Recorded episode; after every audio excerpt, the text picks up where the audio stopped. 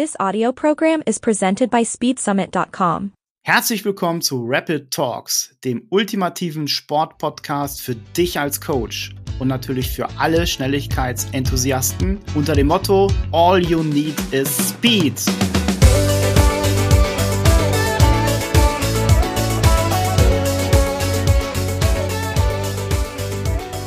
Herzlich willkommen zur siebten Ausgabe von Rapid Talks. Und es ist wieder einmal eine ganz besondere Folge, denn heute dreht sich alles um den US-Mannschaftssport Nummer 1, American Football.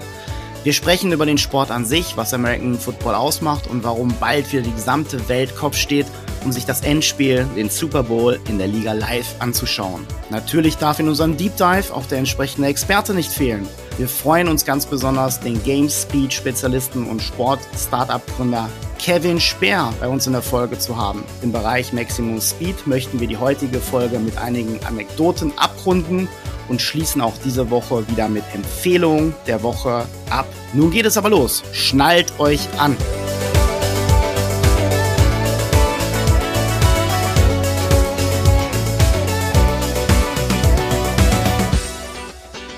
Heute eine besondere Folge zum größten Einzelsportereignis der Welt. Allein dieses zu googeln war schon ein faszinierendes Ereignis. Über 1,3 Milliarden Ergebnisse in 0,6 Sekunden.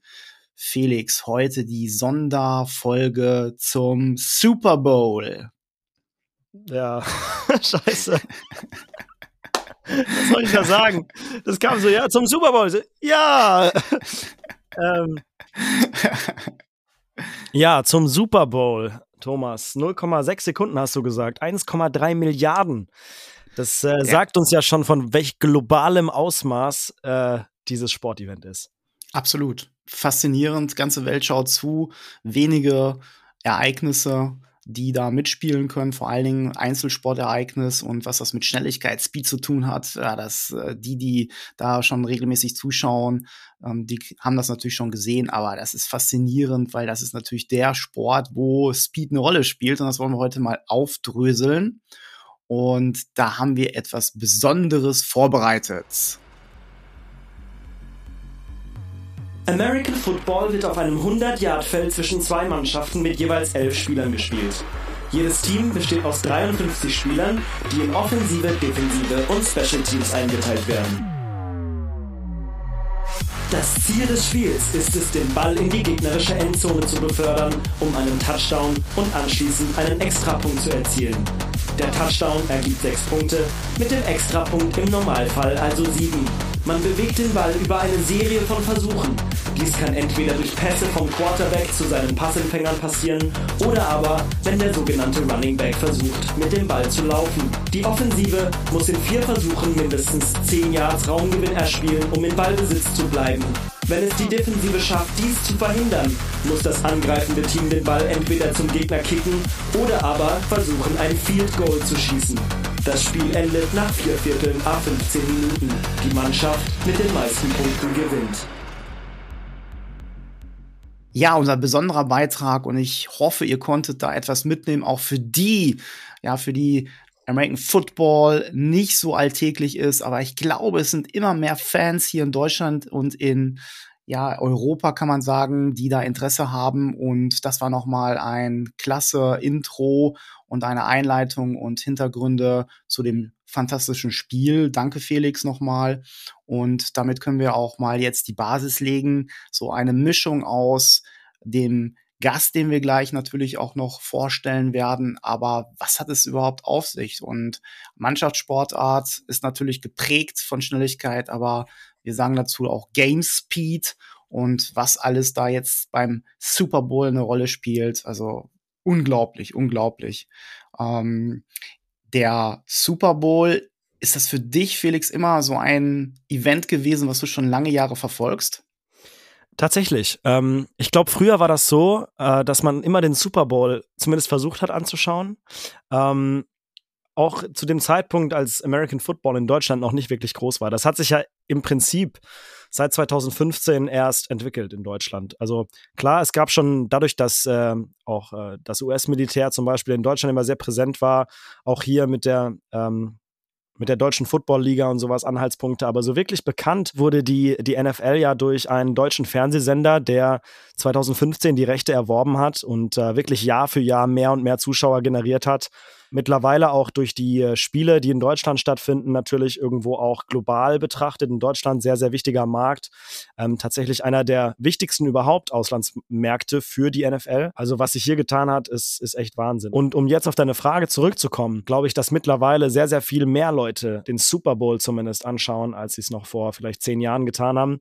Ist ja auch immer so ein Riesending, ne? Mit, mit allem, was dazugehört. Mit diesen super tollen Werbungen, die speziell für den Super Bowl produziert werden mit äh, der Halftime-Show. Viele Leute sagen ja immer, ich schaue mir die erste Halbzeit an, dass ich die Halftime-Show ja. noch mitnehmen kann und dann äh, gehe ich ins Bett quasi. ähm, ja. Aber es ist natürlich schon ein, ein riesiges globales Event, ja. Vor allen Dingen in der Nacht von bei uns jetzt hier in Deutschland von dem 11. Februar auf dem 12., also 0.30 Uhr startet es ja mit dem Kick-Off und was davor, danach Berichterstattung, das ist ja, das ist ja enorm. Und ja. ähm, ich glaube, das, das äh, werden wir jetzt ja natürlich auch ein bisschen äh, einbauen. Ja, Schnelligkeit, die, die Grundessenz dieses Spiel ist natürlich wichtig, aber was da drumherum passiert, das muss man sich mal vorstellen. Ja, das ist natürlich auch wichtig, damit viele mit diesem Sport in Kontakt kommen. Aber Las Vegas, ja, ähm, The Sphere, also was da alles äh, passiert. Also ich, äh, Firmen können sich's mieten, diese, diese neue Kugel, digitale Kugel mit Werbung zu platzieren. Ich, ich weiß gar nicht, wie teuer da eine Minute ist. Also es ist schon sechsstellig. Und was da inhaltlich alles passiert, das ist äh, enorm. Also hat mich äh, ähm, auch immer mehr fasziniert und natürlich werde ich es mir auch anschauen. Hier, ganze Familie schaut schon an, äh, ja. schaut sich das an und das wird, das wird sehr interessant. Ja, glaube ich auch. Also, wie gesagt, das Ganze drumherum. Wir haben mittlerweile natürlich auch super TV-Experten, äh, die sich super gut auskennen, ähm, die das Ganze auch für den Laien, der quasi noch nie was damit zu tun hatte. Und deswegen möchte ich das auch allen äh, gerne ans Herz legen, damit reinzuschauen. Ähm, können das super gut erklären. Also gerade für Laien das Ganze auch super spannend gestalten und einfach so ein bisschen die Faszination, die damit einhergeht, vielleicht auch rüberbringen. Ist es denn ein schnelles Spiel? Weil manche sagen ja von außen, die zum ersten Mal reingucken, ach, da, die, die stehen ja nur und so weiter. Ähm, was sagst du? Wie, wie sieht man das? Ja, also ähm, ich glaube, da gibt es geteilte Meinungen drüber, tatsächlich. Wir haben zum einen natürlich das Spiel an sich, das meines Erachtens ein super schnelligkeitsintensives Spiel sind. Ähm, deswegen mhm ich glaube, gerade deswegen ähm, thematisieren wir das ja auch so häufig und immer wieder mhm. bei uns im Podcast. Äh, weil wenn die Spielzüge laufen, ähm, das geprägt ist von, von entweder dem Laufspielzug, wie wir es gerade in der Kurzvorstellung gehört haben, oder eben dem Wurfspiel. Und in beiden Fällen ähm, muss der Ball, also selbst wenn er geworfen wird, anschließend von dem Receiver, ähm, mhm. Tyreek Hill, um das nochmal ins Gespräch zu bekommen, beispielsweise ist ja ein sogenannter Wide Receiver, der Passempfänger, ja. ähm, anschließend auch in, in einem Vollsprint quasi Richtung Endzone nach Möglichkeit ähm, bewegt werden. Das heißt, die Spielzüge an sich sind super schnell. Allerdings ja. wird halt auch äh, in vielen Situationen die Zeit angehalten und äh, die neue Formation der Mannschaften, bevor der nächste Spielzug beginnt, dauert mitunter etwas länger. Und ja. deswegen ist es für viele als sehr langwieriges, langsames Spiel aufgefasst, obwohl die Spielzüge selber eigentlich sehr schnell sind. Ja. Und das sieht man jetzt ja auch hier. Es gibt ja da Stats, also Statistiken, die sind ja die Vorreiter überhaupt. Und aktuell, wir haben das ja immer angesprochen, DK Metcalf führt diese Saison an, 22,23 Miles per Hour. Und das sind natürlich mit Ball. Und dann Chase Brown und dann unser Liebling, Tyreek Hill, den müssen wir noch mal ein bisschen ähm, ja, ich, ich meine jetzt auch schon zu spät, aber 22,01 in den Spielzug natürlich integriert. Aber was ich damit ausdrücken möchte, ist, dass sich wirklich innerhalb dieser ähm, Vereine, sage ich mal, dieser ähm, Ligen enorm viel an Trainer-Know-how, Coaching-Know-how rund um Schnelligkeit sich da gebildet hat. Und da wird unser Gast auch noch mal etwas zu sagen können. Ich finde es faszinierend und da geht es davon zu lernen, wie können die überhaupt so schnell laufen? Diese, diese, diese Auswahl, Combine, 40 Yards, Dash und was da alles da ist. Und ich glaube, du hast das letzte Mal auch gesagt, dass ähm, innerhalb der Kommentatoren immer wieder darauf angesprochen werden, dass die Spieler ja super schnell sind Und ähm, das war, glaube ich, auch jetzt letztens mal ein Thema. Genau, ja, im letzten, letzten Playoff-Spiel, richtig. Haben sie gemeint, äh, dass wir hier von der Qualität her fast olympische Sprinter auf dem Feld haben. Ne? Und damit haben sie auch gar nicht Genau. unrecht. Das ist gar nicht mal wirklich übertrieben. Genau, ja. genau, genau. Äh, zum Spiel an sich, wer spielt denn da? Welche Mannschaften sind denn da auf dem Rasen? Ähm, Kansas City mal wieder. Ich, ich bin mir nicht ganz sicher, ich glaube, das vierte Mal in Folge. Korrigiert mich, wenn ich falsch liege. Äh, auf jeden Fall sehr häufig in den letzten Jahren die Kansas City Chiefs im, im Finale Ja. gewesen. Und ähm, die San Francisco 49ers, die werden als Favorit gehandelt, äh, treffen da in Las Vegas im Legend Stadium quasi aufeinander. Äh, vor 65.000, also doch auch äh, wirklich sehr viele Fans, große Stadien. Speaking of, Thomas, hast du eine Ahnung, wie viel Tickets kosten für den Super Bowl? Ähm, 10.427 äh, Dollar im Durchschnitt und das äh, teuer wie nie. Billigstes Wahnsinn. Ticket ist 600 Dollar. Genau, muss aber durch eine Verlosung gewonnen werden, dass du das 600-Dollar-Ticket kaufen darfst. Ja, Ja, also das ist auch wieder der nächste Wahnsinn eigentlich. das ist äh, unglaublich. Ähm, wenn man das mal überlegt, äh, wie die Tickets dort natürlich, also jeder träumt ja mal davon, also der Sport irgendwo ähm, mitnimmt und lebt und äh, gerade diese Dynamik mal sehen will und die, die da waren, berichten ja immer, das ist ja genial und weiß ich was alles, so dass sich jeder, ich auch mal überlege, oh, das wäre mal so ein, so ein, so ein Goal, mal da teilzunehmen oder vielleicht kriegen wir mal eine Einladung von irgendeinem dort, aber das möchte ich auch schon mal machen, muss ich ganz ehrlich sagen. ja, ich glaube, das, das äh, ist fast nur den privilegiertesten unter uns, äh, ich glaube, unter uns Normalsterblichen ähm, gegönnt, äh, da mal hinzukommen. Aber natürlich, klar, das ganze Event mitzunehmen und äh, vielleicht auch nur vor Ort zu sein, ich glaube, das ist, das ist schon ein Riesending. Also, weil wenn die Amis was können, dann ist es Entertainment. Absolut, aber ich glaube, nein, nein, nein, nein, irgendeiner oder irgendeine hört dieses jetzt hier heute, diesen Podcast und sagt, da, die Guys, die nehme ich mit. Und wenn ich schon eine Einladung hier nach Curacao und Bahamas bekommen habe, hier vom belgischen Sprinttrainer und äh, Patrick Seile, der mich ja mit zu den Bahamas nehmen will, ja, dann müssen wir doch auch so Super Bowl, müssen wir doch auch hinkommen. Das gibt's doch gar nicht. Ja, ja, dann äh, bitte, wer zuhört, dann sind wir auf jeden Fall dabei, gerne für den, für den nächsten Super Bowl 2025, der in äh, New Orleans stattfinden wird, nächstes Jahr im Februar. Also dann, äh, Thomas, kannst du neben Bahamas und äh, Curacao, äh, kannst du dann auch New Orleans mit auf die Liste schreiben. Absolut, das werden wir machen. Dementsprechend hier. Und von den Stars, die da mitspielen, ähm, die Mannschaft, äh, ja, jetzt, weiß ich nicht, jetzt auch der, der sich da nicht so in die Tiefe auskennt, aber Travis Kelsey, das ist ja jetzt, der ist ja immer berühmter geworden. Ähm, obwohl er schon Mhm. etwas länger da natürlich als äh, Profi in dem Top-Bereich spielt. Aber das hat auch so seine Gründe. Ja, der aktuelle Lebenspartner von Taylor Swift. Und man muss sich überlegen, Ja. jetzt diese Konstellation, ja, das ist ja auch ein großer Wirtschaftsfaktor, was wieder eine Rolle spielt Absolut. durch diese Konstellation Taylor Swift, die hat so ein Potenzial wirtschaftlich, dass der Marktwert dadurch von den Kansas Chiefs um 384 Millionen Dollar gestiegen ist. Das ist ja unglaublich. Das ist Wahnsinn, wenn man sich das mal vorstellt. Und äh, ich habe tatsächlich gelesen, dass man sie gar nicht so oft gezeigt hat im Fernsehen. Im letzten Spiel, ähm, ich habe heute nämlich so eine, einen ganz netten Artikel dazu gelesen, hat man sie 44 Sekunden lang gezeigt im Fernsehen. Und äh, wenn es reicht, dich 44 Sekunden im Fernsehen zu zeigen und einen solchen Wert daraus zu generieren wirtschaftlich, also das äh, muss dir erstmal irgendwer nachmachen. Ja, absolut, absolut. Also deswegen, da gehört ja alles dann dazu. Letztendlich muss das ja auch wieder bezahlt werden, die ganzen ähm, Trainer und äh, unabhängig davon natürlich von den Spielern, aber das sind andere Sphären. Ähm, wichtig ist nur, ja. ähm, was sie da aufgebaut haben mit äh, Center und ähm, allen möglichen Sachen, die die Spieler natürlich auch zur Verfügung haben. Das ist, das ist schon sehr, sehr interessant. Ja. Genau. Ich weiß nicht, ob du es wusstest, Thomas, aber ähm, es existieren ja zum Super Bowl auch die kuriosesten Wetten. Und eine dieser Wetten, wenn wir schon dabei sind, ist tatsächlich, dass Travis Kelsey Taylor Swift einen Heiratsantrag machen wird am Super Bowl. Wow, hier. Das muss ja auch mal sein. Also so. kannst du ins Wettbüro gehen. Du kannst ins Wettbüro gehen und sagen, hier, ich möchte darauf wetten. Und äh, also die Wette wird so angeboten. Ja, gut, wenn ich wüsste, wie das geht und so weiter. Ich weiß, App gibt's und so weiter. Aber ja, so ein bisschen ähm, nebenbei Gossip ist ja auch interessant und ähm, das ist natürlich ein großes Thema jetzt. Ja, ja, das stimmt. Ja, interessant. Also total cool. Ich, ich meine, ich, hast du das gelesen? Ich glaube, es gibt sowieso die kuriosesten Wetten rund um den Super Bowl. Ähm, ist auch wieder genau so ein Ding für Wettbüros und so. Also man kann ja wirklich auf alles Mögliche wetten in den USA. Ja. Wird ein Wort falsch gesungen bei der Nationalhymne? Wie viele Hotdogs werden verkauft? All diese Sachen quasi drumrum. Ne? Es ist schon, schon interessant und irgendwie auch ein bisschen lustig. Ja, also das, das, manche bleiben ja hier nur auf, um die äh, Halftime-Show zu sehen und die Werbespots werden gehypt und weiß ich was dort alles.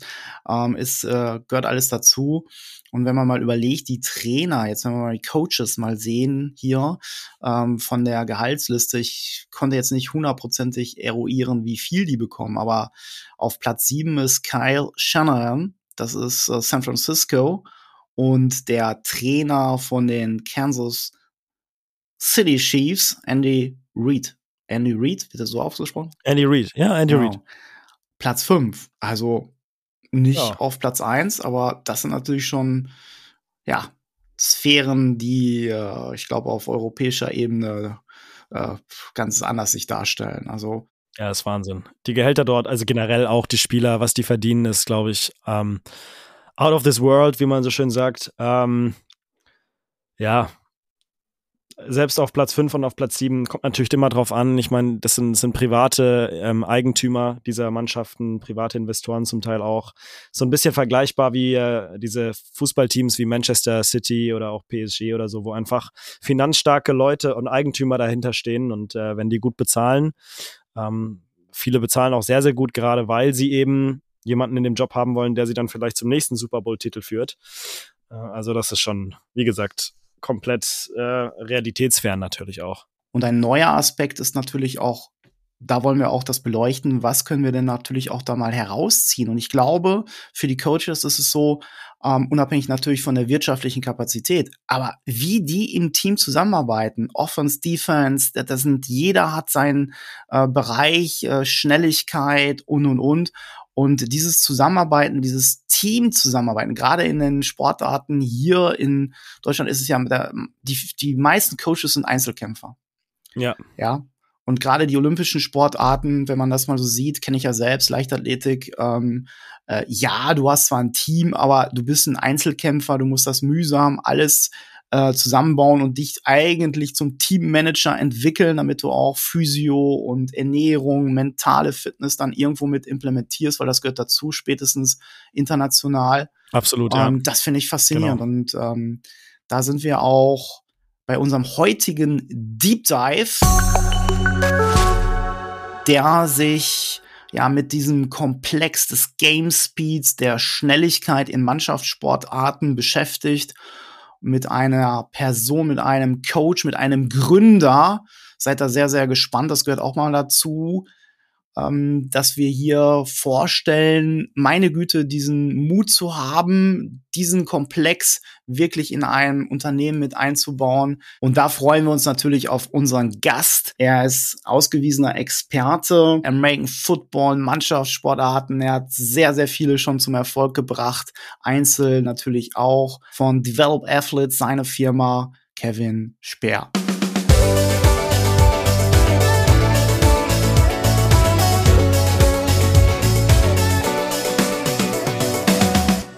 Herzlich willkommen.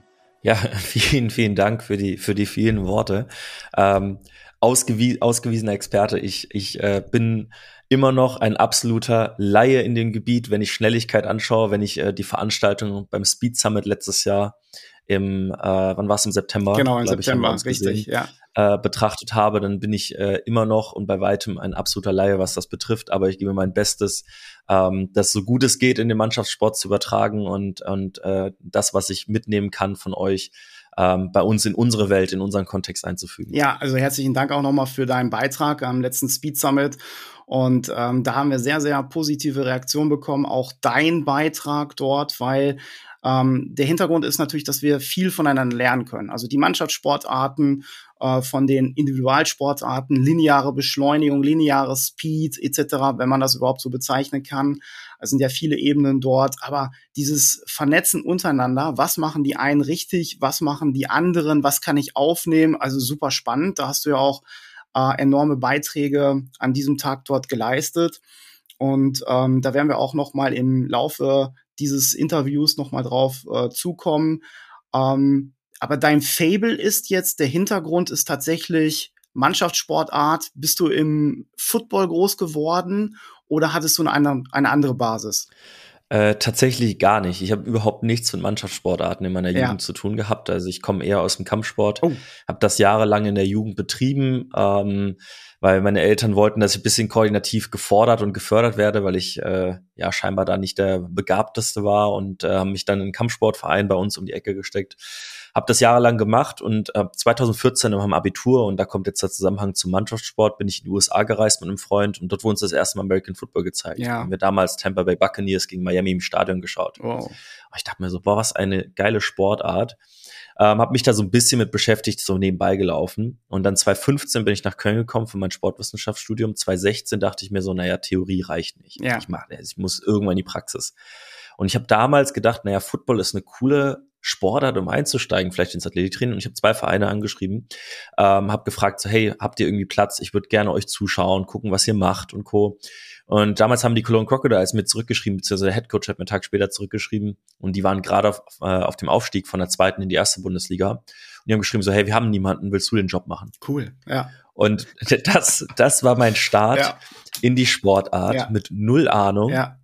Und dieses, dieses Thema ähm, zieht sich durch meine gesamte Trainerkarriere durch, weil in gewisser Weise ich komme immer bis zu einem gewissen Grade ahnungslos in eine Sportart und muss von null beginnen, mir diese zu arbeiten. Also klar, ich habe Sport studiert, ich habe Ne, wir haben alles Mögliche gemacht. Volleyball, Fußball, Badminton, Judo, Fechten, ja. alles mal durchgehabt. Das heißt, man hat ein Grundverständnis. Aber als Trainer ist es nochmal eine andere Perspektive. Und äh, dann kam der Bezug halt eben zu Football über die Jahre, habe das aufgebaut, hatte die, die Chance in den USA auch zu sein, ja. dort mir was, mal mit den richtigen Bedingungen anzuschauen, wie man es so aus dem Fernsehen kennt, ja, am College an der University of Florida. Und ähm, ja, habe das so nach und nach von Hobby zu Beruf gemacht. Und äh, jetzt sind wir da an dem Punkt, dass wir tatsächlich mit einem vierköpfigen Team da äh, mit vielen verschiedenen Sportarten. Von Golf über Football zu Volleyball, Flag Football, ähm, Bob äh, zusammenarbeiten können. Also nicht nur Mannschaftssportarten, sondern halt eine ganzen Bandbreite. Ja, ja, so enorm spannend. Das ist ja auch immer wichtig, den Hintergrund zu wissen. Äh, klar, du entwickelst natürlich die Sportler, die zu dir kommen, ganzheitlich in allen Komponenten. Da sind natürlich auch die physiologischen Systeme oder die konditionellen Aspekte sehr, sehr wichtig. Klar, wir gehen jetzt natürlich hier in die Schnelligkeitsaspekte rein. Was können wir mitnehmen? Wo ist der Vergleich? Ähm, das ist natürlich für uns sehr, sehr interessant. Aber das äh, wäre auch meine Frage geworden. Du hast sie damit schon beantwortet. Wie bist du dann dahin gekommen, Trainer zu werden? Also das ist dann praktisch, ja, es gibt ja keinen Zufall, diese Schritte so vollzogen worden und du warst da drin. Und jetzt ähm, dann der, ich sag mal, der Punkt noch, wo du sagst, ich gründe ein Unternehmen. Wie kam es denn dazu? Also da nochmal zurückgegriffen, ich habe schon im Kampfsport angefangen, ähm, Training zu geben. Wir waren da so eine Gruppe aus drei Jungs, drei gute Freunde, die, die gemeinsam angefangen haben, dort äh, das Kinder- und Jugendtraining zu leiten. Ja. Wir haben dann parallel unsere C-Lizenz gemacht, ja. da war ich 17. Haben wir dann am LSB in Frankfurt gemacht.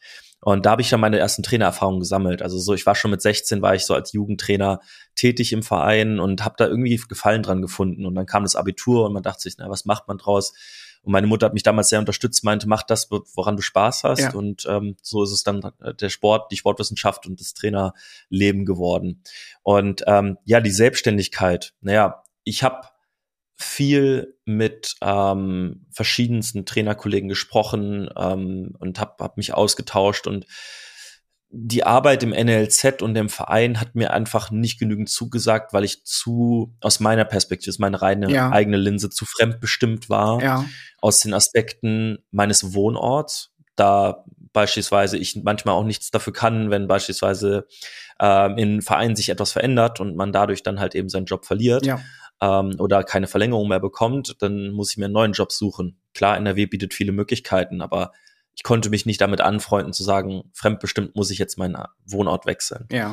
Äh, weil Köln mir einfach zu sehr gefällt. Ja. Und ähm, allgemein, ich habe es probiert neben dem Studium mit der Selbstständigkeit. Ja, ich war im dritten Semester, ich habe BAföG bekommen, Ja. ich hatte gute, ich hatte eine gute Absicherung in dem Sinne gehabt und ich habe es einfach probiert, ich habe einfach gemacht und ich habe viele, viele, viele Dinge umsonst oder für viel zu wenig Geld gemacht, Ja. was aber auch vollkommen in Ordnung war, weil ich mir dadurch während des Studiums sehr, sehr viel Erfahrung aneignen konnte. Ja. Aber ich hatte gleichzeitig halt immer das Polster und die Sicherheit des Studiums. Und ich konnte immer noch sagen, wenn es halt nach drei, vier Jahren nicht klappt, gehe ich halt in den normalen Job rein. Ja. Und das ist so ein bisschen bei mir die, ähm, die Background-Story gewesen, wo ich sagen konnte, ich äh, konnte mich selbstständig machen. Ich bin so ein bisschen da reingerutscht. Das war gar nicht so die extremst bewusste Entscheidung. Ja, ja, sehr gut.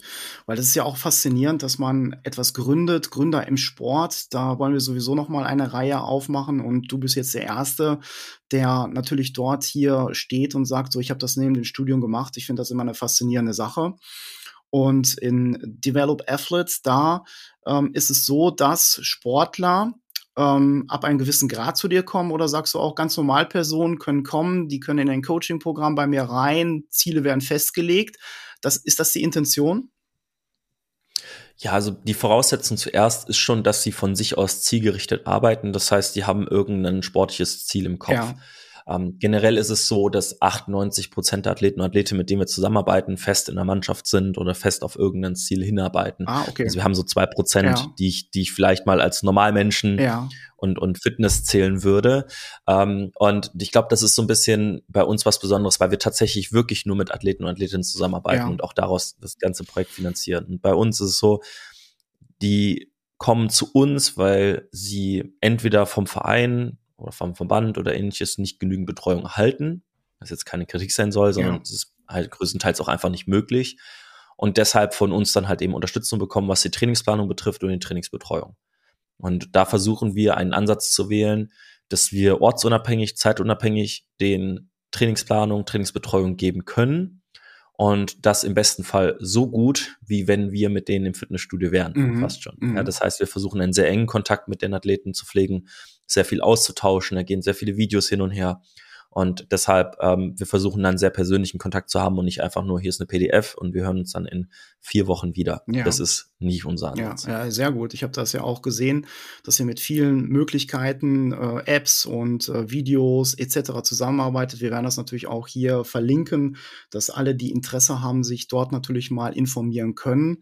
Ähm, ihr übernehmt auch, ihr habt auch natürlich die großen Impulse im Bereich Ernährung, habe ich gesehen, was auch wichtig ist, was äh, kenne ich ja selbst. ähm, Verein oder staatlich organisiert, dann natürlich über Olympiastützpunkte, aber der Kontakt ist dann immer schwierig, dass man wirklich die ganzen Dienstleistungen auch nutzt und deswegen, ich finde es unheimlich spannend, ähm, was ihr dort macht, was du dort aufgebaut hast und ähm, ja, klasse, auf jeden Fall. Also du bist Sportwissenschaftler und ich habe, ich meine noch in Erinnerung zu haben, dass du letztes Mal sogar angedeutet hast, dass du Richtung Promotion noch äh, etwas machen willst.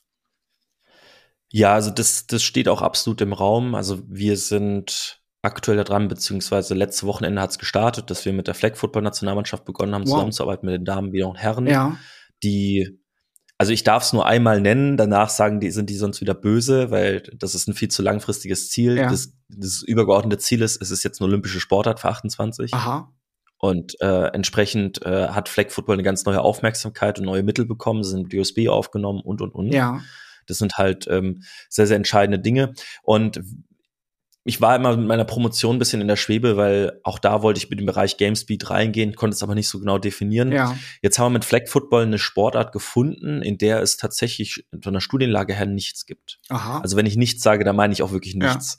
Da gibt es und deshalb, das ist für für mich die perfekte Chance gewesen, zu sagen, so wow, wir haben jetzt einen Vierjahreszyklus, mit dem wir intensiv mit den Mannschaften zusammenarbeiten werden und wir könnten dieses Projekt mit Forschung begleiten. Und deshalb es ist, ist noch nicht alles in Stein gemeißelt. Wir werden auch noch Forschungsanträge stellen und Co. Das machen wir jetzt zum Ende März für quasi 2025.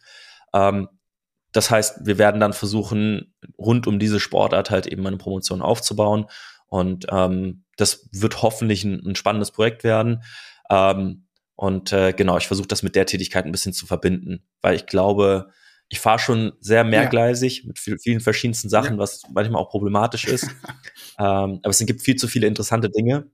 Ähm, aber wenn ich zumindest sowas etwas äh, stacken kann und, und äh, zwei Dinge zusammenbringen kann, ähm, die sich einander gut und positiv bedingen, dann kann ich besser damit leben. Ja, absolut. Also das äh, wusste ich auch noch nicht. Ähm, Flag Football, das ist also erstmal dann alles Gute, dass das alles klappt. Und ich denke mal, da kann man viel, viel tatsächlich rausziehen was da jetzt alles passiert, gerade wenn so etwas neu aufgebaut wird. Das kenne ich ja auch dann immer. Dann sind immer die Konzentrationspunkte sehr, sehr nah dran. Und ähm, mit seiner Erfahrung bin ich gespannt. Also ähm, was da natürlich auch hinterher alles rauskommt dann. Ja, also die, die Förderung verändert sich extrem in der Sportart. Also sagen wir mal so, ich, mu ich muss das tatsächlich definieren, weil vor drei Wochen hatte ich ein Sportphysio-Seminar an der Sporthochschule und dann habe ich kurz über Flag Football ja. gesprochen und dann hört man das, hört man das Flüstern im Hintergrund und dann kurz frage ich kurz, wer weiß denn eigentlich, was Flag Football ist? Auf einmal ging keine Hand nach oben und ich so, wer weiß es nicht, alle Hände gingen nach oben, ist doch gut. ich gebe euch eine kurze Definition von dieser Sportart. Das ist am Ende fünf gegen fünf, die kontaktlose Art des, des American Footballs, bei der halt eben äh, alle Spieler zwei Flaggen an ihren Seiten an der Hüfte tragen. Ja. Und ähm, der Ballträger kann dadurch gestoppt werden, indem die Flagge gezogen wird ja. an seiner Hüfte. Ähm, das hat man sicherlich schon mal vielleicht auch in der Schule mal gesehen oder ähnliches. Und das ist an sich die Sportart ähm, selbst. Und ich glaube, durch die Anzahl der Spieler im Vergleich zum Tackle Football, wo so ein Roster, also so eine Mannschaft zwischen 54 bis 70 Leuten ausmachen kann, ist das wahrscheinlich für Olympia deutlich angenehmere Variante ähm, das äh, eher die Flag Football Variante mit reinzunehmen. Aber bei denen ist es so, letztes Jahr haben die noch in der Sporthalle auf Isomatten zusammengepennt am ja. ähm, äh, auf dem Lehrgang und äh, dieses Jahr war man am DFB Campus ja. in der Indoor-Halle. und ich war letztes Jahr nicht dabei, aber allein das zu hören ist schon gigantisch. Die haben dieses Jahr Übernachtung bekommen. Es gab Essen. Es gab also der DFB Campus, wo Saunen, Kältebäder, alles genutzt werden konnten, äh, Luxusumkleiden. Äh, es war alles zur Verfügung und das äh, war schön zu sehen, dass sie jetzt die Aufmerksamkeit bekommen durch die Veränderungen in ihrem Status äh, für 28. Ja, toll. Deswegen, also ich, wir kennen's. Ich spiele das selbst mit meinem Team, Leichtathletik-Team. Gerade in der Vorbereitungszeit immer so versuchen wir das auf dem Rasen zu machen. Wir haben zwar nicht so viele Flex, das heißt, wir haben gar keine. Wir machen das dann irgendwie mit Antippen oder sonstiges, aber mhm. wir meinen, wir spielen das so. Aber deswegen ist das eine gute Zusatzart, weil wir da natürlich gerade in der Vorbereitungszeit sehr, sehr viel auch ausziehen können. Ne? Ja. Ja, super interessant. Ja. Genau. Jetzt natürlich äh, Punkt Game Speed. Ähm, der jetzt groß natürlich NFL Super Bowl und wo natürlich jetzt alles sich drauf konzentriert und alle sagen natürlich die NFL American Football Player, das sind die schnellsten Sportler der Welt. So. Das ist natürlich immer der große mhm. Kontrast mhm. zu den Track Athletes hier, zu den Leichtathleten. Aber wir wissen natürlich, da sie auch tatsächlich dann mal 100 Meter rennen im College und so, dass sie wirklich schnell sind. Ähm, hast du da irgendwo ähnelt das Training ähm, den Leichtathleten oder wo würdest du etwas sehen, wo der große Unterschied ist? Ja, machen wir jetzt ein großes Fass auf insgesamt.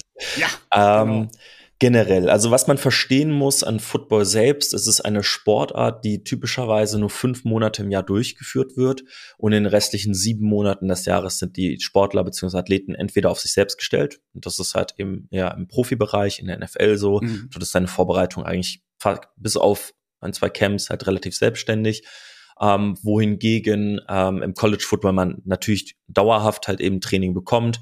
Aber auch da ist es so, richtiges American Football, Kontakt Football, das wird außer einer kurzen Periode im Frühling nicht ausgeübt bis August, September. Ja, okay. Das heißt, von Januar bis August trainieren die und bereiten sich darauf vor. Mhm. Ähm, ein Aspekt sicherlich davon ist Schnelligkeit. Und ähm, wir haben die, die große Entwicklung gehabt raus aus den 70ern, 80ern, in denen es primär darum ging, die Leute fertig zu machen. Und ich spreche jetzt rein aus den USA, weil das ist eine Geschichte, die immer noch ähm, ja, in Deutschland immer noch 30 Jahre später da ist. Ja. Denn ähm, damals war die erste Aussage, als ich die Spieler gefragt habe, so was erwartet ihr von Athletiktraining, meinte der Teamcaptain damals zu mir, wenn nicht einer kotzt, dann ist es kein gutes Training. und ist so gut, das ist eine schöne Aussage, damit starten wir jetzt.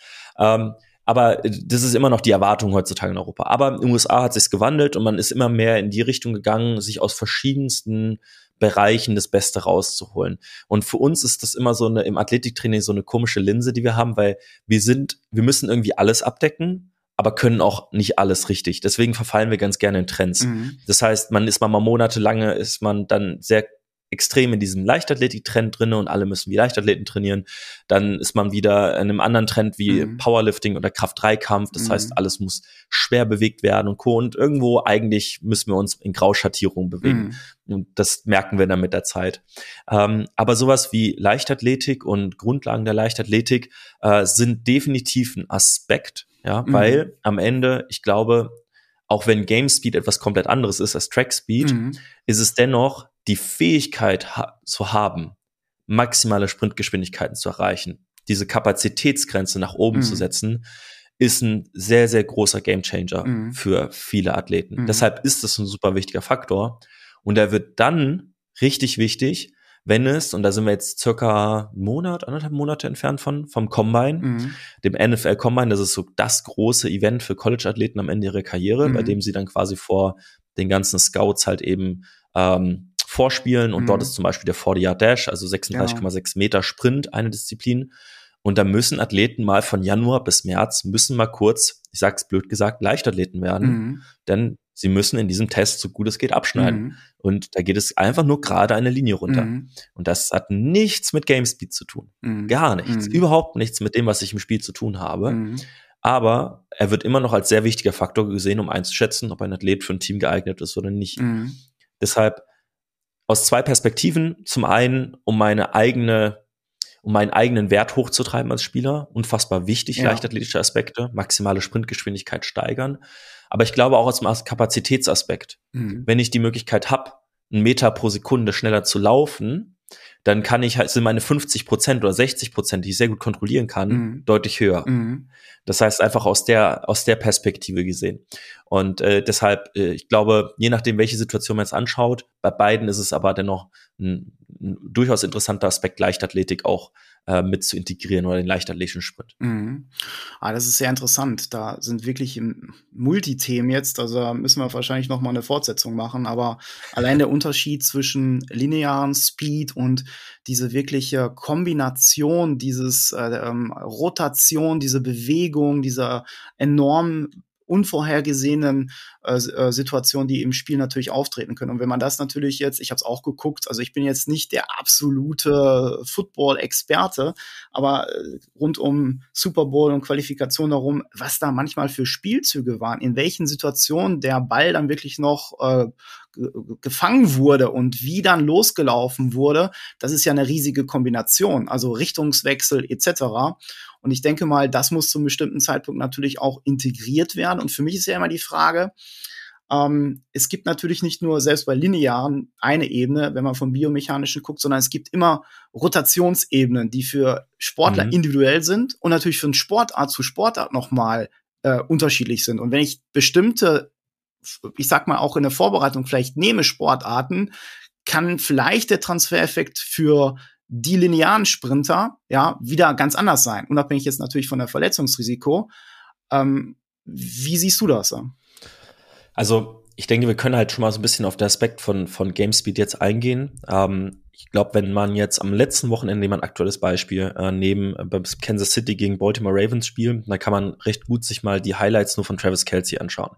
Das heißt, ähm, einfach bei YouTube eingeben, NFL, Travis Kelsey und dann irgendwie Record ähm, Making oder irgendwie, er hat, er hat auf jeden Fall einen Rekord gebrochen am Wochenende, was halt die meisten Catches in der Postseason Ja. betrifft. Und wenn man ihn betrachtet, dann sieht man nicht ein einziges Mal, dass dieser Mann 100% gibt. Mhm. Das ist nicht ein einziges Mal, Mhm. denn das Problem ist es. Erstens, ich habe meistens nie die Zeit dafür, mehr als drei Schritte komplett gerade Mhm. 100% zu setzen, Mhm. weil dann kommt immer entweder meine Route, Mhm. entweder mein Gegenspieler, eine Anpassung oder ähnliches Mhm. ins Weg. Ich muss mich anpassen. Das kann auch nur fünf Grad sein, Mhm. aber es ist nicht mehr komplett gerade. Mhm. Der andere Aspekt ist es, ähm, beim, bei Leichtathletik kann ich schön nach unten schauen. Mhm. Ich kann irgendwie in Verlängerung der Wirbelsäule bleiben. Ja. Ich kann unten auf den Track schauen. Das kann ich im Football und anderen Sportarten nicht machen. Ich muss Mhm. gerade nach vorne schauen, was vor mir passiert Mhm. und noch darauf reagieren. Das heißt, da haben wir schon wieder Unterschiede, die aufkommen. Mhm. Und ähm, am Ende, der letzte Aspekt ist es, warum keine 100 Prozent oder warum das oftmals nicht funktioniert, ne, weil es halt der Richtungswechsel dadurch schwieriger wird. Mhm. Man muss mal versuchen, fünf Schritte geradeaus zu laufen und dann in einen 90-Grad-Cut einfach nur Mhm. hineinzugehen. Wie unfassbar schwierig das ist, Mhm. wenn man das wirklich mal macht, fünf Schritte Vollgas zu geben und dann in den 90-Grad-Cut zu gehen. Ja. Es ist quasi unmöglich, richtig scharf zu bekommen. Mhm. Und deshalb ist es, spielen diese Spieler mit Erfahrung, mit Wissen, mit Scouting und Co., wissen die, dass die 90, 92 Prozent, mit denen sie ansprinten, Mhm. deutlich sinnvolleres Tempo sind. Mhm. Und dann sind zwei harte Schritte und dann kommt beispielsweise schon ein Richtungswechsel Mhm. ähnliches. Und ähm, das macht halt Game Speed aus im Mhm. Vergleich zu Track Speed. Mhm. Ja, wieder Kapazität versus was brauche ich eigentlich. Ja. Und es ist schön, wenn ich meine Kapazitätsgrenze steigern kann. Mhm. Aber das, also, wenn man aus NFL-Coach-Sicht sieht, die sagen so, wenn du Glück hast, hast du vier gerade Schritte, die du setzen Ja, kannst. genau, richtig, ja. komplett Ja. gerade, komplett ohne Beeinflussung oder ähnliches. Mhm. Ja, es gibt vielleicht mal eine Route beim Receiver, bei dem das so sein kann, wenn der, wenn der Cornerback weiter weg steht. Aber das ist auch die einzige Situation. Es gibt so viele Positionen, bei denen ich nicht ein einziges Mal einfach nur geradeaus setzen werde, sondern Mhm. aus den verschiedensten Positionen heraus beschleunigen muss. Mhm. Verschiedensten Körperhöhen. Und das ist das, was es ausmacht. Das ist diese hohe Variabilität einfach. Mhm. Ein zentraler Punkt ist ja immer jetzt für Coaches, für Trainer, ähm, was ist von Natur aus da, die Talente, die da sind, ähm, jetzt äh, in dem Game Speed natürlich nicht nur linear super zu beschleunigen, sonst wäre Usain Bolt in seiner zweiten Karriere als äh, Fußballer ja auch äh, ganz nach oben gekommen, ist er aber nicht. Ähm, sonst da sind andere Faktoren da, sondern die Talente, die dann das auch umsetzen können in eine super Richtungs, äh, ich sag mal, Modalität. Ich glaube, da gibt's ja auch Talente. Aber was für uns Coaches ist, ist ja immer Talent versus Training. Ja, was, was können wir einsetzen? Wie können wir das trainieren? Wie sieht es aus? Ähm, da denke ich, gibt es spezielle Trainingsmethodiken, die natürlich dann auch dort trainiert werden, um sowas darzustellen. Ja. Also da kommen wir in eine ganz schwierige Grenze rein. Für mich aus dem, aus dem Football, wo wir sieben Monate mit den Athleten oder sechs Monate mit den Athleten teilweise oder zum größten Teil alleine arbeiten, ist die Grenze nicht so schlimm, Mhm. weil ich kann auch Teil des sportartspezifischen Trainings oder muss sie ein bisschen mit übernehmen. Mhm. Ähm, was ich damit meine, ist, man kann beispielsweise ähnliches wie Richtungswechsel, Game Speed, kann man sehr gut trainieren durch kleinere Spielchen. Ja. Es klingt so blöd, das ist quasi Fangen nur, also quasi simuliert mit großen Menschen und mit, mit erwachsenen Menschen und mit sehr viel mehr Ja. Tempo. Am Ende ist es nichts anderes. Ähm, das heißt, wir können sehr, sehr gut solche Spielsituationen halt eben nachstellen, indem wir beispielsweise einfach nur ein Quadrat nehmen, 10 mal 10 Meter pro Seite und dann startet der Athlet auf der einen Seite, der andere Athlet, der die in der Defense spielt, auf der anderen Seite und dann gibt es ein Startsignal und dann versucht der eine auf die andere Seite zu kommen, der andere versucht ihn dran zu hindern. Durch zum Beispiel äh, Two-Touch, so wie ihr es zum Beispiel spielt jetzt Ja, äh, mit ja, eurer Fleck-Variante. Ja, und das ist zum Beispiel ein relativ spezifisches Training, was schon sehr nah dran geht. Ich muss mein Tempo anpassen, ich muss meinen Gegner lesen, ich muss wissen, auf welche Punkte achte ich. Das ist zum Beispiel sehr spezifisch. Aber ich kann gewisse Fähigkeiten auch rausisolieren. Ich kann sagen, gut, wir nehmen jetzt beispielsweise reines Richtungswechseltraining ohne Reaktion. Ich nehme fünf Meter Anlauf, habe ein Hütchen dort liegen und dann machst du mir einen 45 Grad Cut zwei, zweimal, Ja. dann mit 90 Grad, dann mit 135 Cut, äh, 135 Grad. Dann verändere ich beispielsweise die Anlaufdistanz. Dann nehme ich vielleicht doch eine Einfachreaktion dazu, ob er nach rechts oder links wechseln soll. Das heißt, ich kann sehr isoliert halt Richtungswechsel ähm, Fähigkeit oder Richtungswechselgeschwindigkeit auch trainieren. Mhm. Und dann zugrunde liegend ist dann mein äh, Job noch als Trainer eventuell zu gucken, was sind eventuell Qualitäten im Sinne des physischen, die ich verbessern kann, Kraftqualitäten, Mhm. exzentrische Kraftqualitäten. Mhm. Das ist zum Beispiel interessant, vielleicht nochmal so ein Faktor, wo man mit eingreifen kann.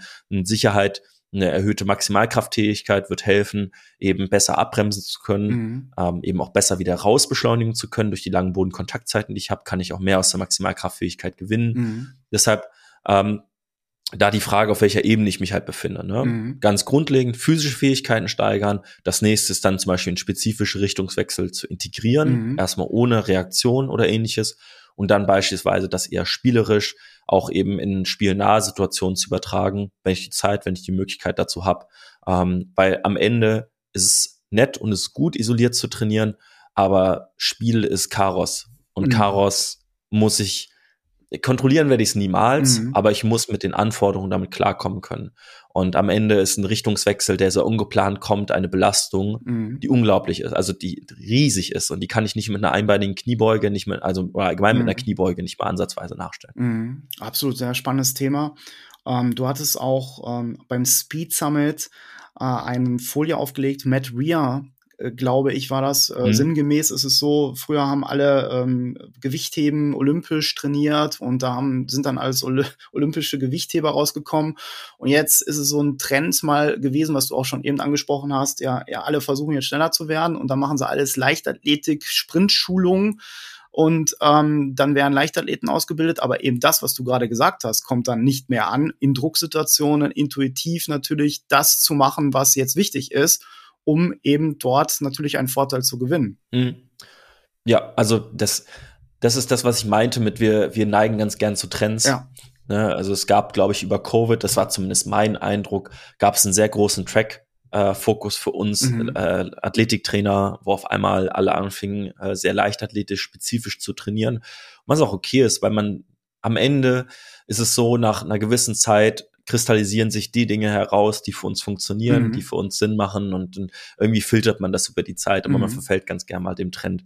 Ähm, aber äh, sicherlich machen auch solche Aspekte Sinn. Mhm. Es ist halt immer die Frage, wie viel Zeit habe ich zur Verfügung? Mhm. Also ich, ich, wenn ich jetzt anfangen würde, in der Fußballmannschaft zu arbeiten Mhm. ähm, und ich hätte jetzt nur den Juni, Juli beispielsweise als Vorbereitung zur Verfügung, die haben 0,0 äh, Sprint Mechanics Mhm. mal mitbekommen über die Zeit. Die sind einfach gesprintet, wie sie halt in ihrem Leben gesprintet Mhm. sind. Soll ich jetzt anfangen in den sechs Wochen, wo auch ganz andere Trainingsaspekte Mhm. super wichtig sind, auch fußballerisch gesehen. Wir dürfen uns ja nicht einfach nur in unserer Bubble so allein und so Mhm. toll sehen als Athletiktrainer. Ja. Aber fußballerische Aspekte auch super wichtig sind. Ähm, soll ich da jetzt anfangen mit, mit äh, gewissen äh, Übungen, die aus der Leichtathletik Mhm. kommen? Soll ich da versuchen, sie zu, also die, die Sachen mit einzubringen? Wie viel Priorität gebe ich dem Ganzen? Mhm. Abhängig natürlich von der Ausgangssituation, aber ich glaube, das wird nicht den größten Teil annehmen. Mhm. Das wird deutlich geringer ausfallen. Mhm. Und da ist halt der Frage, wo stehe ich? Was ist mein Kontext? Wie viel habe ich zur Verfügung? Und mit meinen Footballern, das ist halt ganz klar so, wir haben sechs, sieben Monate Zeit zur Verfügung. Mhm. Natürlich kann ich einen Monat erstmal an solchen Basics und Grundlagen, die ich es jetzt einfach nennen würde, verbringen und dann gehen wir halt durch alle verschiedenen Skip-Varianten, durch Bounce und Ja. Co. und durch das, all das können wir uns leisten, weil wir die Zeit dazu haben, weil wir die Mhm. Möglichkeiten dazu haben. Mhm. Das heißt, in der Spielsituation, du hast das auch äh, damals angeführt, Microdosing, Sprint, äh, wo ich nicht mehr so die Zeit habe, dann so einzusetzen. Ähm, gibt es da so Beispiele, wie du das dann machen würdest? es kommt immer darauf an, in welchem Kontext ich jetzt arbeite. Also in dem ähm, das, das Problem jetzt für Football beispielsweise ist es, dass du meistens nur zwei Einheiten in der Woche wirklich zur Verfügung hast, wo Mhm. die Athleten im Verein trainieren, weil so professionell, wie wir es halt noch aufziehen, so wenig professionell ist noch das, der Training, das Training dahinter. Ja. Äh, deshalb, ähm, wenn ich in den zwei Einheiten noch Sprinttraining mit einbaue, wird's, wird's verdammt hart, weil die sind allein schon zweieinhalb, drei Stunden teilweise auf dem Platz. Ja. Die Frage ist, wie viel Sinn habe ich da oder wie viel macht es noch Sinn? Deshalb in unseren Einheiten, die außerhalb des Trainings stattfinden, findet das durchaus mal statt, dass wir auch mal einmal die Woche versuchen, Topspeed zu erreichen. Mhm. Einfach nach diesem klassischen Prinzip Residualeffekte nach Isurin, Mhm. ähm, auch wenn die nie zu 100 Prozent forschungsmäßig bestätigt wurden, Mhm. äh, macht es für mich auch bis heute Sinn. Einmal pro Woche möchte ich einmal Topspeed erreichen. Mhm. Und es muss halt echt nicht viel sein. Und das ist genau dieses Prinzip von Microdosing. Ich kann mit einer ganz, ganz kleinen Dosis versuchen, einen großen Effekt zu erreichen. Und der Effekt reicht einfach nur, dass ich meine Fähigkeit erhalte. Ja. Wir sprechen jetzt von In-Season. Mhm. Off-Season ist eine ganz andere Thematik. Da kann Mhm. ich, da will ich aufbauen. Mhm. Aber jetzt habe ich fünf Monate Sport, Kollisionssport, Mhm. wo die am Montag gefühlt alle am liebsten mit Krücken laufen würden Mhm. Ähm, Dienstag sich so halb zum Training hinschleppen und Mittwoch so der erste Tag ist so, da kann ich mit denen arbeiten. Ja. Und dann kommt Donnerstag und schon ist wieder Samstag Spieltag. Ja. Und es geht so schnell. Ja. Und ähm, deshalb, da muss ich auch gucken, wie kann ich mit dem minimalsten, was ich zur Verfügung habe, das meiste rausholen. Das meiste rausholen heißt für mich einfach nur dem, dem körperlichen Verfall entgegenwirken. Ja, ja. Zumindest in der Sportart. Genau, absolut spannend, weil das sind natürlich Sachen, die, ich sag mal, ein Leichtathlet gar nicht kennt. Der macht seinen Wettkampf, aber der hat keine Einwirkung von außen, wo er sich noch erholen muss, wo Ja. irgendwelche Blessuren, blaue Flecken, Prellungen etc. da sind oder noch schlimmer, sondern ähm, der kann theoretisch dann neben Erholungseffekte, ja, Nervensystem, dann normal angepasst weiter trainieren. Aber da sind ja noch die ganzen Reha-Maßnahmen.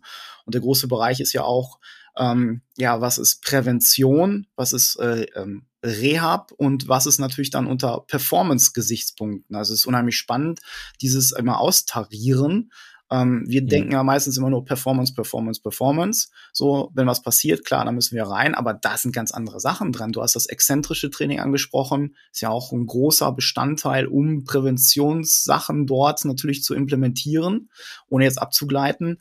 Aber da stelle ich mir schon schwierig vor, ähm, auf so einer hohen Ebene die Leute in der Peak Performance dann in der Saison, im Verlauf dann immer auch richtig aufzustellen. Ne? Ja, also das ist das Problem, was wir auch allgemein im Athletiktraining haben. Am Ende, wir machen etwas zusätzlich zur Sportart. Das müssen wir uns immer bewusst werden. Mhm. Wir machen nicht die Sportart selbst. Also ich stelle im Athletiktraining nicht die Sportart nach, sondern mhm. ich mache zusätzliches Krafttraining, ja. zusätzliches Sprinttraining. Und ähm, das heißt, ich habe den Reiz der Sportart selbst schon. Mhm. Und man neigt ganz gerne dazu, ähm, zu viel zu machen. Das sage ich, sage ich äh, ganz ehrlich, äh, dass, dass man da denkt, so, da kann ich noch was reinstecken und da noch eine Einheit und Co. Und das wird sehr, sehr schwierig, weil Regenerationskapazität dann halt eben auf Anpassungsbereitschaft trifft. Ja. Und das wird, das ist ein ganz schwieriger, schmaler Grad, auf dem wir uns da halt eben bewegen. Und die Athleten, zumindest auf dem Level, wie sie in Deutschland meistens sind, brauchen viel, viel weniger an Dosis, als sie denken, mhm. um wirklich besser zu werden. Nee. Ähm, deshalb es ist, es ist ein interessanter Aspekt, aber wir, wir müssen uns immer wieder bewusst sein über unsere Rolle. Wir machen nicht die Sportart, wir sind nur ein kleiner Teilaspekt mhm. daneben, um zu helfen. Mhm. Und wenn du halt die eine Woche wegen deiner, wegen des Spiels am Wochenende nicht beugen kannst, keine mhm. Kniebeugen durchführen kannst, mhm. dann kannst du nicht Kniebeugen. Mhm. Aber davon geht auch deine, deine sportliche Leistungsfähigkeit nicht in den Keller direkt. Ja, ja. Ja, interessanter Impuls, weil ähm, man kennt das auch, auch aus äh, meiner Sportart jetzt hier, wo viele auch Athletinnen und Athletinnen im Kopf haben, ich muss das alles machen, ich muss das alles machen in Wettkampfsaison, äh, dann wo viel weniger gemacht wird, um Gottes Willen, ich verliere meine Leistungsfähigkeit, aber das ist dann angepasst, um wirklich die Peak-Performance zu haben. Und manchmal ist das ja im mentalen Bereich so, ich muss es gar nicht machen sondern wie du sagtest, es geht die Welt davon nicht unter, sondern ganz im Gegenteil. Der Körper ähm, hat die Kapazität, sich dann auch richtig gut vorzubereiten. Ne? Ja, das ist mhm. ein interessanter Impuls. Ja. Ähm, Nochmal den Schwenk jetzt, wo alle natürlich interessiert sind hier als Speed Coaches. Wenn einer jetzt zu dir hinkommen würde oder ein, nee, ja, egal. Ähm, pass mal auf, ich muss schneller werden. Äh, was für Hacks, Speed Hacks hättest du denn dann? Ähm, ja. Scherzhaft gefragt, ja. Ähm, wie willst du ansetzen? Also zum einen, was wir uns über die Zeit aufgebaut haben, ich habe ja, wir haben im Vorgespräch so ein bisschen über datengeleitete Ansätze gesprochen. Wir haben uns, haben uns eine ordentliche Datenbank aufgebaut, was halt eben Sprintdaten betrifft, auch für die einzelnen Positionen. Mhm. Auch da muss man bedenken, ich nehme jetzt einfach wieder nur Football, aber es ist eine ultra interindividuelle Sportart. Also wir haben Spieler, die 70 Kilo wiegen und wir haben Spieler, die 150 Kilo wiegen. Ja und die kann ich nicht direkt miteinander vergleichen. Ja. Das funktioniert nicht. Unterschiedliche Anforderungen, unterschiedliche körperliche Voraussetzungen. Ja. Äh, deshalb da ähm, haben wir schon sehr darauf geachtet, dass wir ähm, ein bisschen individuell daran treten und dann generell erstmal wir versuchen so gut es geht spezifisch zu testen beziehungsweise ähm, uns ein bisschen mhm. die die Aspekte der Sportart herauszugreifen, die für uns interessant sind. Für den, fürs Football ist es jetzt, wir machen einmal einen linearen Sprint mhm. äh, mit dem 1080, wo wir einfach mal schauen, wie ist das Kraftgeschwindigkeitsprofil, mhm. wie performen die Leute auf der Distanz, was für eine maximale Sprintgeschwindigkeit erreichen die. Mhm. Und dann das andere, was wir machen, ist jetzt relativ neu. Das ist ein sogenannter 5-10-Test, das heißt 5 Meter Anlauf, 10 Meter Sprinttestung, also mhm. ist am Ende nur 15 Meter. Mhm. Aber sie müssen halt versuchen, diesen mit den ersten drei Schritten so hart wie möglich zu mhm. beschleunigen und ähm, eben eine gute Geschwindigkeit aufzubauen, halt für diesen 10 Meter Testabschnitt. Ja. Und dann machen wir dasselbe nochmal mit einem 5 Meter Anlauf, mhm. auch wieder 10 Meter Distanz, aber davon sind halt, ist das eine 90-Grad-Kurve. Das mhm. heißt, 5 Meter, dann kommt's Cone und 19, wieder 5 Meter nach mhm. rechts oder halt eben nach links. Mhm. Und dann gucken wir uns halt eben die Differenz an zwischen, ich habe 10 Meter nur linear zur Verfügung oder es sind 10 Meter, bei denen ich eine 90-Grad-Cut machen muss. Mhm. mhm. Natürlich ist die Sportart vielseitiger und hat mehr Cuts mhm. ähm, und mehr Richtungswechsel oder mehr verschiedene Arten.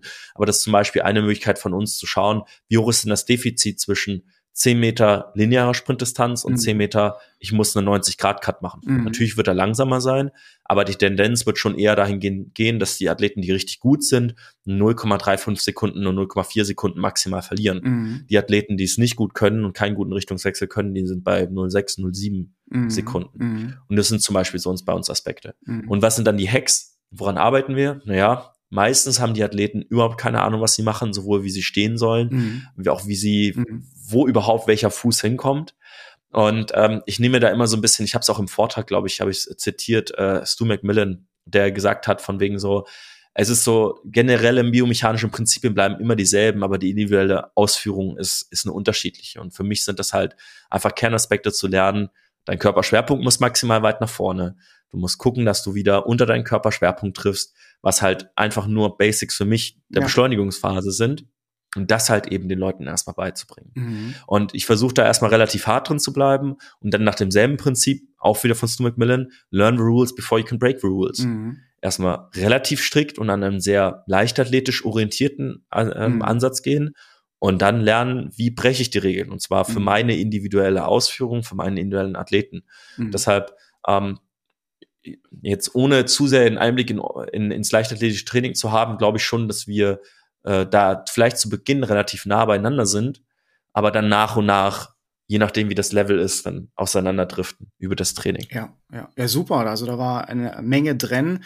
Stu McMillan, das heißt, hattest du Kontakt zu Altis oder ähm, das ist ja sehr interessant. Wie, wie ist da der? Ja, der, der kein, kein direkter, kein direkter äh, ja. Punkt. Es war nur, das war ich, ich bin echt froh, dass ich das damals mitgenommen habe. 2020 war Zeit, war sehr viel Zeit. Ja. Und es gab sehr viele Präsentationen, sehr viele Online-Konferenzen. Ja. Eine hieß Coaches versus Covid. Ja. Und äh, nochmal, ich glaube, ähm, Ortes hat so einen Kurs, heißt äh, Need for. Genau, Need for Speed. Irgendwie sowas. Hab ich auch gemacht. Ja, ja. genau. Und äh, auch da ist, äh, glaube ich, sind Aspekte daraus. Also deshalb, ich habe den einfach nur sehr verfolgt und ich finde es äh, sehr, sehr beeindruckend, seine Arbeit. Und er ist auch einer der Leute, glaube ich, die gewesen, warum wir im Athletiktraining dann angefangen haben, uns mehr mit Leichtathletik zu beschäftigen. Ah, sehr interessant. Ja. Ähm, ich glaube, dass, dass sehr viele sich davon was abgeschaut haben. Und ähm, genau, deswegen, da kam halt äh, der Kontakt her und so ein paar Football Strength and Conditioning Coaches, zu denen man mal ganz gerne aufschaut in den USA, wie die arbeiten und Co., die orientieren sich auch sehr stark nach Altes und ähm, dann kommt man nicht drum herum. Ja, ja, er ist ja für uns so äh, Dan, ich spreche das mal deutsch aus, Dan Pfaff, ja, ja mit der Koryphäe im leichtathletischen Training und die machen eine gute Arbeit. Man sieht immer mehr, dass sich Leute darauf beziehen. Ja, vielleicht bist du ja auf dem besten Weg, hier mit Develop Athletes hier in das europäische Altes einzutauchen und äh, toi toi toi. Weil du sagtest ja auch, für dich ist es wichtig, das Praktische, aber auch ähm, für dich sind die Daten sehr, sehr wichtig. Also alles, was was du nachvollziehen kannst, was wissenschaftlich dann auch ähm, ja, eine Evidenz hat, das ist für dich auch sehr, sehr wichtig. Und das ist so auch Grundtenor deiner Arbeit. Ja, total. Also am Ende möchte ich bessere Entscheidungen treffen können. Und die, wir reden immer wieder über diese Problematik. Ich habe eine schlechte Datenlage, ja. ich habe nicht die N, also die Anzahl an ja. Probanden ja. zur Verfügung. So, aber niemand macht was dagegen.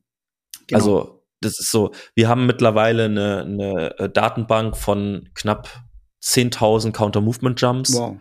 mit verschiedensten Positionen. Also es sind natürlich auch ein paar von denselben Spielern, aber es sind am Ende es sind knapp 10.000 Sprünge, es sind Counter-Movement-Jumps, Squat-Jumps und alles und Positionen geteilt. Und wir könnten jetzt für uns, für einfach nur für deutschen Football schauen und in Perzentile teilen, mhm. weil wo ist denn beispielsweise eine ganz einfach gesagt eine Sprunghöhe im 90. Perzentil, mhm. wo im 50. Perzentil, mhm. wo sind bestimmte Faktoren der Sprungleistung, wie zum Beispiel Breaking Rate of Force Development, das heißt, wie schnell bremst jemand in dieser, mhm. oder wie groß ist die Kraftanstiegsrate in der mhm. Bremsphase des Counter-Movement-Jumps, wie, wie schnell passiert denn das? Und welchem Perzentil landet denn mein Athlet? Und darüber beispielsweise bessere Entscheidungen zu treffen. Oder eine mhm. RSI für einen Drop-Jump oder Multi-Rebound-Jump. Wo ist denn ein guter RSI für die und die Position mhm. im europäischen Football? Mhm. Und die Daten haben wir uns halt geschnappt und haben jetzt da die Datenbank, dass wir sagen können, so, okay, wir können uns Selbstbewusstsein sagen, das ist eine ganz gute und solide Darstellung von, vom Leistungslevel. Mhm. Und mit denen arbeiten wir. Ja, super. Und äh, das, das macht unsere Grundlage, weil die, die Daten wird mir keiner sonst schenken. Und deswegen muss ich anfangen, das selber zu machen. Ja, also super klasse. Ähm, wir fragen natürlich auch immer gerade die, die sich dort äh, so tief in der Materie auskennen, hast du Empfehlungen, hast du bestimmte Bücher, ähm, Kurse, äh, interessante Aspekte jetzt hier, die äh, über Filme darzustellen sind und äh, da geht's einfach um Empfehlungen. Hast du was für die Speed Community? Boah, ich tue mich da genau bei dem Thema, ich werde das immer wieder gefragt und ich habe jedes Mal Riesenprobleme darauf zu antworten, weil ja. ähm, die Aspekte, die ich über die Zeit mir so zusammengesammelt habe, sind so sind einfach aus verschiedensten Ecken. Also ich glaube, mit Altes machst du absolut nichts falsch. Ja. Sonst der Need for Speed Kurs ist definitiv so ein Ding gewesen, wo ich sage, das war sehr, sehr solide. Ich weiß auf jeden Fall, dass ein guter Kollege von mir, der Raphael Schuler aus äh, der Schweiz, Ja. der hat ähm, The Key to Speed aufgesetzt. Ich glaube, ähm, dass das definitiv eine solide Grundlage ist, auch wenn ich Ja. den Kurs selbst nicht geschaut habe. Aber Raphael ist ein guter Mann und deswegen Ja. glaube ich zu Kenn 100 ich. Prozent, dass es das sein wird. Genau. Ähm, und äh, ansonsten, also buchtechnisch kann ich da nicht viel empfehlen. Es gibt dieses Speed äh, Training for Speed, Agility and Quickness. Das ist aber auch sehr football-spezifisch. Ja. Ist am Ende auch nur eine andere Aneinanderreihung von Drills. Ich glaube, das macht keinen Spaß. Ja. Ähm, und äh, die Online-Kurse, die ich geschaut habe, es gibt ein, zwei aus den USA. Äh, Da würde ich nicht empfehlen, die zu schauen, weil das ist, das tut richtig weh, sich die anzusehen. äh, da muss ich mich richtig durchkämpfen, wie durch einen letzten jetzt. Der ist ein unfassbar genialer Coach, aber unfassbar anstrengend. Ja. Ähm, aber äh, am Ende meine liebste Empfehlung ist es einfach, schreibt die Coaches an, bei denen ihr gerne mehr fahren Super. wollt und guckt denen über die Schulter ähm, und macht euch euer, macht euer eigenes System. Ja. ja. Also nehmt das mit, wo ihr denkt, das macht für euch Sinn. Probiert natürlich aus ähm, und, und dann versucht, euer eigenes System zu definieren, eure eigene Herangehensweise über die Zeit zu definieren. Ja, klasse. Also das ist ja das Thema Netzwerken, unsere Plattform Speed Summit, aber auch Mentorship, was wir auch nochmal implementieren wollen, einfach durch andere Erfahrene oder die schon in dem Thema drin sind, die Erfahrung mitzunehmen. Ja, klasse. Vielen Dank. Ja, wir sind schon jetzt Richtung äh, Zielannahme, wie wir es immer nennen. Ähm, Felix hat mir natürlich aufgetragen, der der absolute NFL-Fan ist, aber er bewegt sich schon flugtechnisch irgendwo Richtung vielleicht USA oder sonstiges. Deswegen hat er mir natürlich so Fragen Ja. aufgegeben und Super Bowl, San Francisco, Kansas. Was ist denn dein Tipp? Ich bin ja, dadurch, dass ich in diese Sportart hineingerutscht bin, ähm, bin ist es, ist, sind solche Fragen immer für mich sehr, sehr kritisch, weil ich, äh, ich verstehe die Sportart mittlerweile alles und so, aber äh, ich lehne mich da ungern aus dem Fenster. Aber in dem Jahr, äh, ich sag mal so, ich, ich liebe die Spielweise der Kansas City Chiefs und es sind auch noch ein, zwei Spiele, es sind zwei Spieler im Roster, die ich damals auch bei Florida äh, mit äh, quasi im Kraftraum betreuen durfte. So, deswegen bin ich da eigentlich immer so ein bisschen innerlich dorthin gezogen. Wow, ja. Aber die, die sind nicht gut genug dieses Jahr. Ja, Das ist mein, meine, mein Eindruck. Kansas ist dieses Jahr nicht gut genug, um, um San Francisco zu schlagen. Das sage ich jetzt einfach. Aber lassen wir es auch dabei mit meiner, meiner schlechten äh, Beurteilung. Ich habe keine Ahnung. Ich werde auch ausschlafen. Ich guck's mir nicht an. Das, das, da opfer ich meinen, meinen Schlaf nicht für. Alles klar, dann kann ich ja zur Not jetzt noch mal meine äh, meinen Tipp revidieren. Gut, dass wir nicht getippt Ja. haben. Also mit Felix, wer verliert, muss sich eine Glatze schneiden, Haare abschneiden, so. Aber wir warten mal ab. Ist ja Las Vegas 4, da muss ja unheimlich was los sein. Also ähm, ja. Ja. ich bin gespannt. Äh, ich glaube, ich werde es mir an, an, mal anschauen. Da ist ja Rosenmontag dann noch und ähm, klasse Sache. Auf jeden Fall, Kevin. Ähm, vielen herzlichen Dank. Es gibt noch so viele Themen und ich lade dich hier schon mal mit ein für Teil 2, Teil 3 etc. Speed Summit natürlich 14. September. Und ähm, ja, die Aspekte natürlich, die du jetzt im ersten ähm, Podcast mit GameSpeed mit dir natürlich zusammen gemacht hast, äh, super spannend und recht herzlichen Dank für dein Interview, für deine Aspekte als natürlich Aspe äh, Experte und alle, die sich interessieren. Develop Athletes, wir werden das alles verlinken. Äh, nehmt Kontakt auf, wenn ihr Hilfe braucht. Und das ist eine sehr, sehr interessante, aber auch ähm, gute Sache, wo ihr euch weiterentwickeln könnt. Kevin, vielen Dank. Dankeschön für die Einladung. Ich habe mich sehr, sehr gefreut. Was war das für ein äh, spannender Beitrag von Kevin? Vielen Dank auch nochmal an dieser Stelle von meiner Seite. Ganz genau. Also was wir dort miterlebt haben, die Erfahrung, die Kevin hat und welche ähm, kleinteiligen Sachen man beachten muss, damit das ganzheitliche System dann auch gerade in Mannschaftssportarten funktioniert. Also unheimlich interessant. Und er hat wirklich sehr, sehr viel Erfahrung, was wir auch noch, äh, was wir mitbekommen haben. Ähm, ein wichtiger Aspekt ist natürlich auch immer, wie bereite ich denn wirklich in einem Bereich, in einer Saison, die, die Mannschaft immer so vor, dass sie wirklich turnusmäßig Woche für Woche immer da diese Leistungen bieten können. Das ist, also, das ist schon sehr, sehr interessant. Wahnsinn, ja, auf jeden Fall. Auch äh, wenn es um Probleme geht, ne? in so einer Mannschaft, da gibt es so viele verschiedene Aspekte. Die Offensive, die Defensive, die Special Teams, dann die Koordinatoren, die im Prinzip versuchen, das ganze Team zusammenzubringen und dann der Head Coach, der den Überblick über alles hat. Und wenn du dann im Prinzip ein Problem hast in diesem System, dieses Problem zu identifizieren, wo liegt es, wenn es sich auf die ganze Mannschaft auswirkt. Da spielen so viele Faktoren zusammen. Ich finde das mega spannend, ähm, dann hier den Überblick zu behalten und am Ende eben eine Mannschaft draus zu formen, die aufs Feld rausgeht und äh, die Spiele gewinnt. Ja, definitiv. Wenn der, der in Anführungsstriche Leader der Mannschaft ähm, gerade mal einen schwarzen Tag hat, was passiert dann? Äh, Pass kommt nicht an, aber umgekehrt auch, was wir jetzt in der Vorbereitung ähm, gesehen haben, die Spiele, die äh, dahin geführt haben ähm, zum Endspiel jetzt Super Bowl. Also was da für Pässe gekommen sind und was die auf dem Punkt äh, da wirklich den Ball festgehalten haben, das ist, äh, das ist enorm. Also unglaublich, wirklich. Wahnsinn. Speaking of, ne, ähm, das letzte Spiel, Baltimore Ravens gegen Kansas City Chiefs, ähm, dass die Chiefs ja gewonnen haben. Ja äh, wo die Chiefs eigentlich der Underdog waren. Ne? Die, die äh, Ravens, die eine Wahnsinnssaison gespielt haben mit dem Quarterback Lamar Jackson. Und weil du es gerade angesprochen hast, der genau an diesem einen Tag irgendwie einen schwarzen Tag hatte. Die Pässe sind nicht angekommen, Interceptions geworfen, ähm, also wirklich total neben sich gestanden und am Ende mit Sicherheit ein ein Mitfaktor dafür, warum es die Ravens am Ende jetzt nicht in den Super Bowl geschafft haben. Da sieht man mal, wie eben dieses Gesamtkonstrukt ähm, dann ja auch auseinanderfallen kann.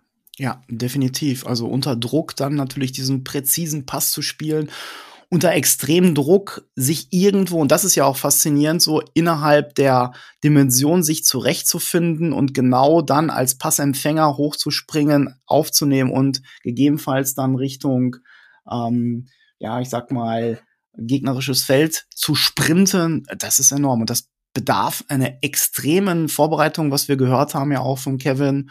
Ich finde es nach wie vor faszinierend und ähm, dass man da auch einzelne Bestandteile mitnehmen kann in den Einzelsportarten, olympischen Sportarten.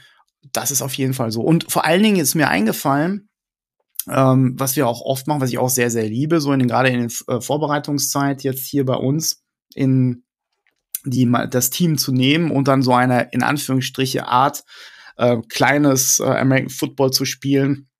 Selbst wenn wir da nur eine Frisbee-Scheibe nehmen und so weiter. Aber das mal, haben wir auch mal gemacht. Das, äh, da hast du ja auch mal. Haben wir auch gemacht, ja. Ja, genau, mitgespielt. Das ist Team Teambuilding. Teambuilding vom Feinsten und macht ja auch Spaß. Ich find's cool. Ja, nein, ja. genau, genau, genau. Und ähm, da gibt's dann noch zig Varianten. Das müssen wir wieder mal machen. Also, gefällt mir. Auf jeden Fall gerne.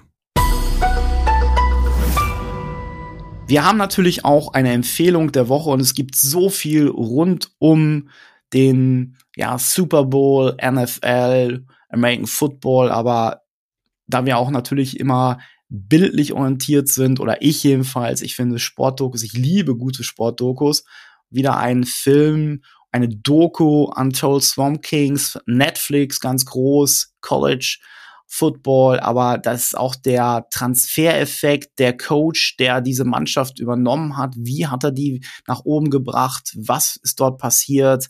Schaut mal rein. Es gibt sehr, sehr viele Dokumentationen auch. Das ist nur ein kleiner Bereich und ein kleiner, äh, eine kleine Empfehlung für diesen großen Bereich des American Footballs. Die Zielannahme, Thomas, ich würde sagen, einfach als Dauerbrenner sollten wir jetzt mal auf unseren Newsletter verweisen. Genau, gut, dass du das ansprichst. Das ist ja Gedankenübertragung gewesen. Ja, mein, meine lieben Speed-Enthusiasten, meldet euch an. Warum? Ja, und Zielername fällt mir gerade auch noch mal ein. Hier unser Speed Summit Award Träger 2023 ja, der Yannick Engel und dessen Schützling Joshua Hartmann hat eine besondere Zielannahme gestaltet jetzt hier bei den Wettkämpfen, ja, was er alles macht. Äh, Brustkorb nach vorne, ein Arm nach vorne, er nutzt alles. Und jetzt schweife ich trotzdem nochmal ab mit 6,53, gerade in den letzten Tagen nochmal eine super Zeit über 60 Meter gelaufen. Aber warum solltet ihr den Speed Summit und unseren schönen Newsletter Rapid News abonnieren? Weil die heiße Phase tritt ein. Die ersten Speaker für den Speed Summit, 14. September stehen fest und ich kann da sagen, eine Koryphäe auf dem Bereich oder in dem Bereich der Muskelforschung. Also, dass wir das machen können, also wirklich, das ist spitze Forschung und letztendlich, warum sind Sprinter, Sprinterinnen schnell? Warum ist Usain Bolt so schnell? Was können wir daraus lernen? Seid gespannt, meldet euch an. Ab jetzt geht's los. Bald werden auch die ersten Tickets freigeschaltet. Also die Plätze sind eng begrenzt. Wir haben nur ein paar und deswegen freut euch auf das Speed Summit. Ja, die Zeit rast, es ist unheimlich spannend und ähm, wenn wir uns das nächste Mal wieder treffen, wissen wir, wer der Sieger im Super Bowl ist. Was ist dein Tipp? Oh, schwierig. Ähm, ganz ehrlich, ich glaube, dass Kansas äh, gewinnt, auch wenn die 49ers mehr oder weniger die Favoritenrolle haben. Aber ich glaube, Kansas wird gewinnen. Die haben einfach dieses, dieses Team, das so unfassbar gut funktioniert und genau in solchen Spielen abliefert. Deswegen ist das mein Tipp. Ich gehe mit. Kansas City Chiefs. Ich hätte erst gesagt, der Verlierer ähm, muss äh, sich die Haare kurz schneiden oder sowas. Aber das lassen wir mal. Das machen andere. Wir brauchen das nicht. Ja. Kürzer genau. Also ich gehe auch mit Kansas City Chiefs. Ähm, die haben die kompletteste Mannschaft. Der Trainer ist das ein alter Haudegen und die reißen das. Die machen das. Außerdem ist Taylor Swift dabei und das wird klappen. Die ist auf Tour gerade und äh, spielt da noch eine Show in Tokio und äh, ja, da gibt's diverse Artikel, wie sie es jetzt noch rechtzeitig zum Super Bowl schafft und so, aber die werden das schon hinkriegen. Ja, wenn sie die richtige Fluggesellschaft hat, da gibt's ja eine gute Fluggesellschaft, dann könnte sie schaffen. Ah ja, auf jeden Fall. Es gibt eine gute. Eine gute gibt's da draußen. Und es gibt einen Piloten, der das nur schaffen kann. Aber du schaust ja live, mindestens im TV zu. Ja, vielen Dank. Es hat mir wie immer Spaß gemacht. Es sind spannende Sportwochen. Es ist das Jahr ist sowieso super interessant und ähm, ja, Dankeschön. Wir wünschen euch alle eine super klasse Zeit und seid auch gespannt, was im Speed-Bereich, in den Schnelligkeits-, im Training-, Coaching-Bereich jetzt noch von uns dort äh, angestrebt wird, kommt und alles Gute. Bis dahin. Ich freue mich. Bis dann. Tschüss.